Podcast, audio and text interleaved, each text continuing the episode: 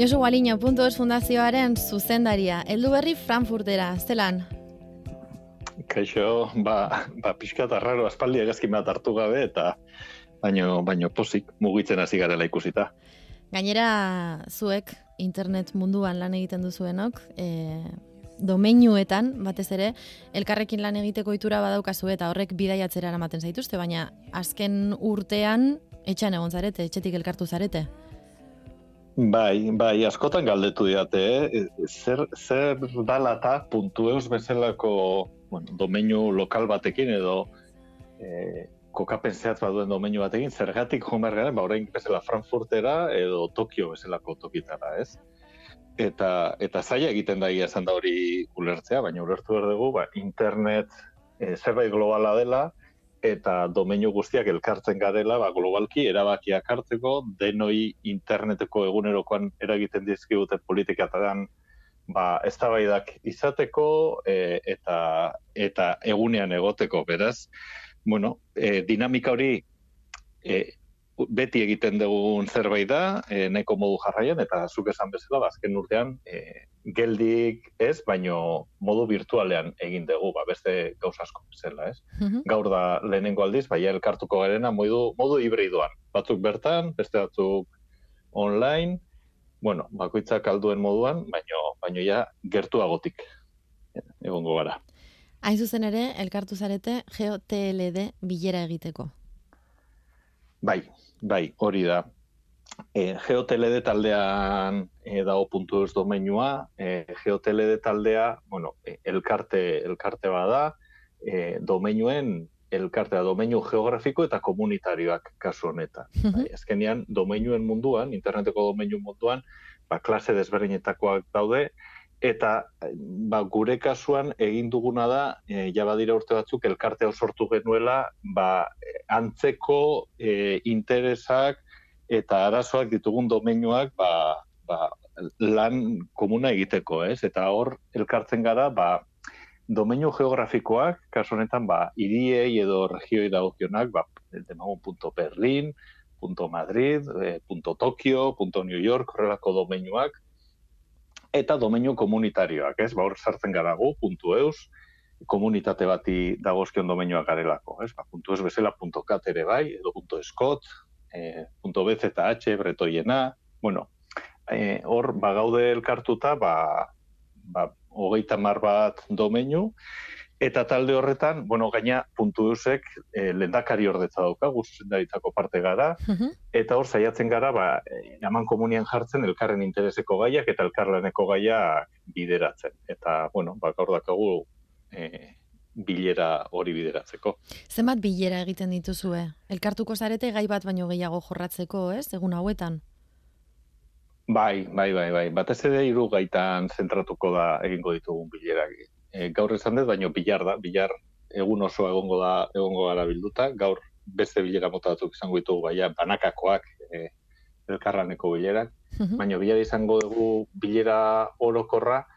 Eta hor, elkartuko gara e, ba, iru gai nagusi lantzeko. Lehenengo blokea izango da, ba, guri e, martxan ditugun proiektu, elkado elkarlaneko proiektuak edo e, elkarri e, nobedadeak kontatzeko. Bigarren blokean, interneteko kudeaketari dagozkion e, gai orokorrak aztertuko dira, eta hor, aikaneko jendeak e, hartuko dugu parte, aikan da internet kudeatzen duen erakundea. Aikan, aikanek e, lantzen ditu interneteko politikak eta araudi guztiak, beraz bloke bat izango dugu beraiekin gai hauetaz eztabaidatzeko. Eta hirugarren atal bat markatu jozu ulertzeko bai. aikan izango litzateke gobernu zentrala bestalakoa. Hori da hori da. Aikan da e, internet gobernatzen duen erakundea e, beraiek e, domeinu sistema edo esaten zaiona beraiek ezartzen dituzte arauak, eta adibidez puntu hobetu lertzeko puntu sortu alizateko bere garaian, aikani eskatu behar izan zitzaion bain eh? aikanen gana jo genuen bere garaian, orkestu zian bertan agiri guztiak, eta aikanek onartu zuen puntu duzen sorrera. Berak ematen digu nola baiteko lizentzia guk domenioa kudeatu alizateko. Bai. Baina horrek esan nahi du baitare, aikanek eta aikan ulertu behar da, interneteko komunitate osoak parte hartzen duen zerbait irekia bezala, aikanek esartzen ditu gero joko arauak, e, aldatzen ditu araudiak, e, azkenean internet oso bizia den zerbait delako, e, ba, esaterako orain zibersegurtasuna dela eta badabil hor segurtasuneko araudi berriak esartzen, edo etorkizunera begira domeinu berrien deialdiei begirako e,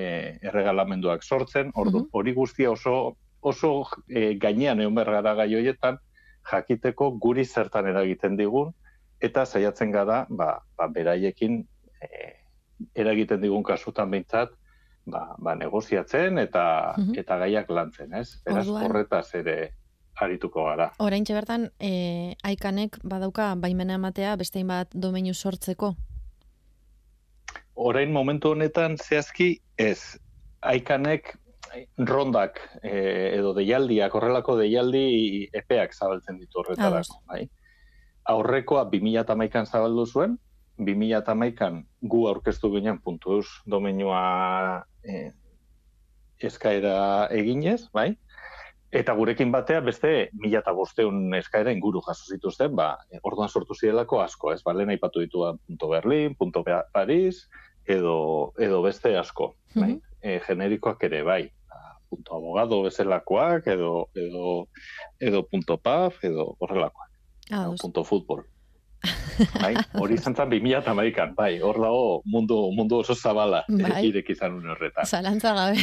Arre, Bai, bai, bai. Eta arrezkero, arrezkero, e, urte asko doaz ez esaten, jo, e, momenturen baten berri zabaldu behar da, ze, e, badagude interes berriak. Gogoan daukatu endala gutxi, nekin harremanetan jarri ziela enpresa batetik, esan ez, e, punto, punto airport, punto aeropuerto, sortu nahi zutela. Bai? Eta ia horretarako guk Bilboko aeroportuarekin harremanetan jarriko genitun. Bueno, sin pixka konfundituta zaude, guk gure papela zein hemen. Ordu, badaude enpresak eta erakundeak interesa dutenak, ba, domeinu berriak sortzeko, eta orduan eztabaida hori zabalik dago noiz emango du naikanek berriz edo noiz zabalduko du berriz deialdia horretarako.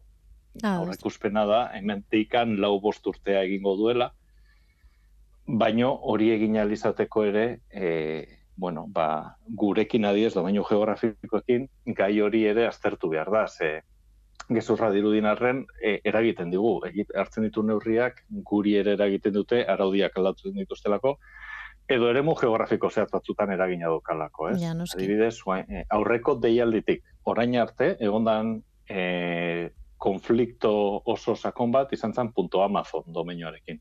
Amazon, ba, Amazon enpresa eta Amazonia, ez? Hor... Hori da, Amazon enpresak eskatu zuen, eta Brasilgo gobernua kontra agertu zen Amazoniaren bueno, e, babesagatik. Eta azkenian urte askotako konfliktoen ondoren, ba, ba betikoak irabazi du, ez, Amazonek. Mhm. Baina, baina horrelako gaiak e, gertatu daitezkelako. Azken blokea zibersegurtasunaren ingurukoa izango da, hirugarrena. Bai, bai, hirugarren blokea zibersegurtasuna da zibersegurtasuna da, e, gaur egun ikusten dut interneten dagoen arazo eta gairik egunero tasun gehien duena eta eta etengabe lantzen ari garena denok, e, puntu zen oso, oso garrantzitsua da, puntu zen domenioa zibersegurtasuna hasiera hasieratik lantzen da, badakizu hau kontatu izan dugu, baina domenio guztiak, e, puntu zen barruan dauden domenio izen guztiak, egunero txekiatzen ditugu ikusteko ia zibersegurtasun erasoren bat edo arazoen bat izan duten, eh, harremanetan jartzen gara, konpontzen laguntzen dugu, e, bagabiltza une honetan tresna berriak implantatzen, eta orduan e, arazoa ez da gure kasuan sortzen den zerbait bakarri, baizik denoi eragiten digun zerbait, eta e, aprobetsatzen dugu horrelako bilerak aman komunian jartzeko, ba, bilarra adibidez, e, iru, iru zerbitzu tresna berri e, orkestuko zaizkigu, aukerak baloratuko ditugu ia guretzat baliagarria dira, denontza baliagarria dira. Bueno, e, datozen zibersegurtasuneko araudi berriak ere orkestuko dizkigu aikan, eta horren inguruan ez da dugu, beraz, e, guretzat horrelako bilerak baliagarriak dira, ba, ba zibersegurtasunean sakontzeko eta ta puntan egoteko, ez? Punta-puntako gomenuak e, dauden maila berdinean egoteko. Beraz, Aipat... ere bloke interesgarri izango dugu. Aipatu duzu lehenengo blokea elkarlana lankidetza sustatzekoa dela eta em, norberak astaldu bar dituela gauzak, ez? Osea, orkezpenak egin bar dituela.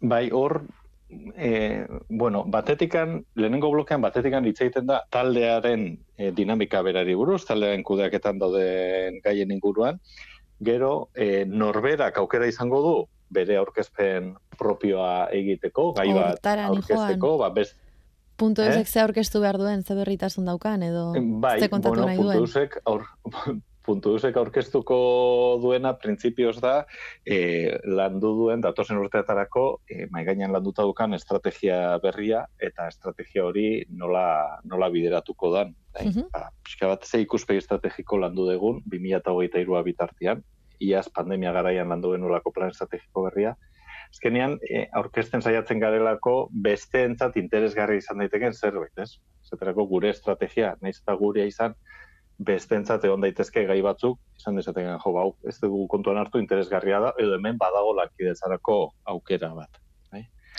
Eta gero guk ere aurkeztuko dugun beste gai bat, e, bloke horretan egongo dan e, lankidetzaren ataldea izango da. Hor, bai zaiatzen gara talde bezala lankidetzako proiektuak ere e, martxan jartzen, ba, denoi eragiten ditzkiguten gaiak ba, elkarlanean egite arresagoa delako, eta kasu honetan justu, ba, puntu duzetik lideratu dugun gai bat izan da, e, domeinu entzat, domeinu txikientzat interesekoak diran, e, plataformetan integratzeko aukera lantzea. Hau da, hogeto salduko naiz. E, Ze, badaude, badakizu badaudela interneteko plataformak, ba, esaterako wordpress.com, bai, edo orain sortu berri du Googleek domeinu salmentako plataforma Google Domains izenekoa, bai. edo Wix bezalako webuneak sortzeko horrelako web builder, e, Wix, Jimdo, badaude horrelakoak, ez da? Mm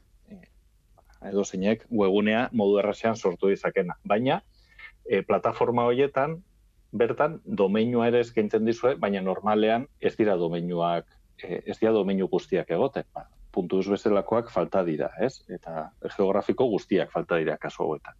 Ez bai. bakarri puntu eus, osea, punto New York ere faltako litzateke, mhm. edo punto London. Beraz, gure lanak kasu honetan izan da, e, guztion izenean e, geotele taldeko domeinuak ordezkatzea eta plataforma hoien gana jotzea esan ez, aizu, bitu, ja ez dizut eskatzen, nirea integratzeko zuretzat, bueno, ba igual ez dizu konpensatzen puntu txikia delako zuretzat, ez?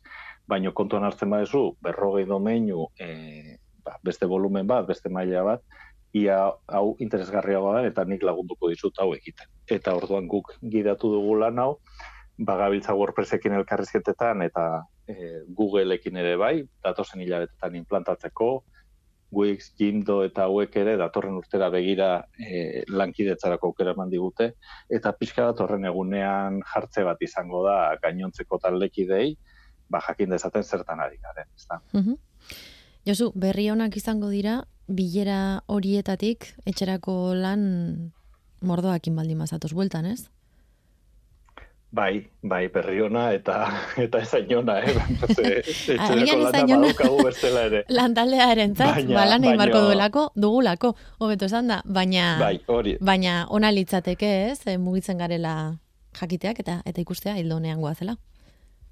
Hori da, hori da. Eta, bueno, prinsipioz normalean bilera hobetatik bai tortzen gara e, praka betelan, ez? Eh, zandakoa, batez ere nik aurre ikusten dut, bueno, lehenengo blokean, elkarlanekoan, ja hor ari gara eta e, hor nobeda de gehiagirik ekartzea ez dute. Espero, e, aikanekin izango ditugun gaietan gehiago bertako eztabaidak eta ezagutza osea, politiken eguneratze bat izango da, hor ez dugu lan gehiagi e, suposatzea, espero, baino hirugarren blokea bai, zibersegurtasunarena, hor bai espero dut, e, ba, nobedade garrantzitsuak etortzea eta datozen asteetan puntu duzen gauza berriak implementatzeko moduan egotea zibersegurtasunen alorrean. Batzuk mm ari gara, eta de hecho bloke horretan aurkeztuko den gaietako bat guk eramango dugu, eta nik uste datozen asteetan horren berri emateko moduan ere egongo garela. Eraz, bueno, e, badatoz, badatoz horre nobedadeak, eta ia hemendikan ez berria sortzen, den. Mazain izango gara, Horrela izango da, zain izango gara. Hemendik, ea ze berritasun datorren, datozen geoteleden bilera horretatik, puntu eus domeinua, Frankfurten dago, orain bertan. Eskerrik asko, Josu Galiño, puntu zundazioaren sustendaria. Bai, ni esker zuei, nahi duzuen arte.